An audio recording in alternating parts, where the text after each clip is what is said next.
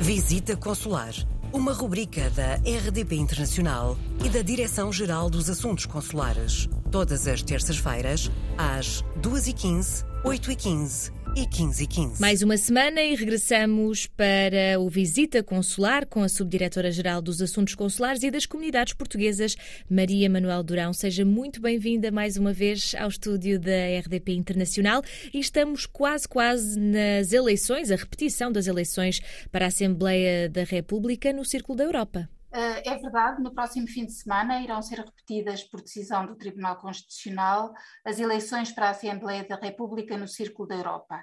Uh, e poderão votar as pessoas que podiam votar em janeiro, poderão fazê-lo da mesma forma e, caso tenham votado presencialmente, no mesmo sítio em que votaram uh, em janeiro. A votação presencial para quem optou por esta modalidade decorre nos postos consulares nos dias 12 e 13 de março, entre as 8 e as 19 horas locais. Uh, se tiver alguma dúvida, pode verificar o seu local de voto uh, na internet através do seguinte site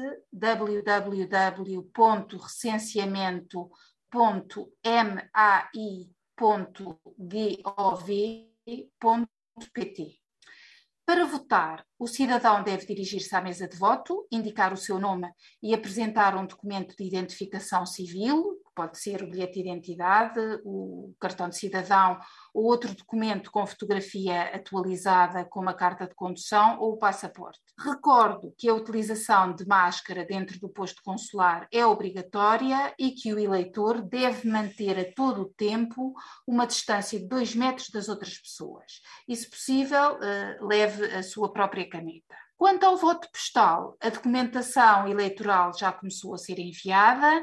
Esta documentação inclui um folheto com instruções sobre o processo de votação, um boletim de voto e dois envelopes, um verde e outro branco. O boletim de voto coloca-se dentro do envelope verde, depois coloca o envelope verde juntamente com uma fotocópia do seu bilhete de identidade ou cartão de cidadão dentro do envelope branco feche o envelope e coloque-o no correio até ao dia 13. O envio é gratuito. Eu volto a sublinhar que só serão considerados válidos os votos que sejam acompanhados por cópia do cartão de cidadão ou bilhete de identidade colocada fora do envelope verde que contém apenas o boletim de voto. Os boletins de voto devem ser remetidos com a maior brevidade possível e só serão considerados se chegarem a Portugal até ao dia 23 de março.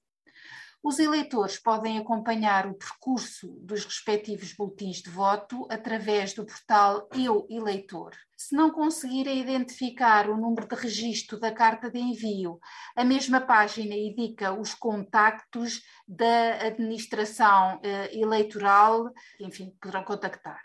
Noto que não é possível indicar quanto tempo levam as cartas a chegar, porque isso depende uh, dos operadores de correio local. Como sempre, sugiro a a consulta do site da Comissão Nacional de Eleições e do ABC do Eleitor no Estrangeiro, disponível no portal das comunidades, caso ainda tenham alguma dúvida sobre como votar. E não se esqueça, não deixe de votar. Muito bem, estamos quase a repetir as eleições para a Assembleia da República no Círculo da Europa. Fica então aqui o lembrete e todas as informações que podem encontrar também no portal das comunidades. Muito obrigada, Maria Manuel Durão, e até para a semana. Coloque as suas questões através do mail visitaconsular.rtp.pt.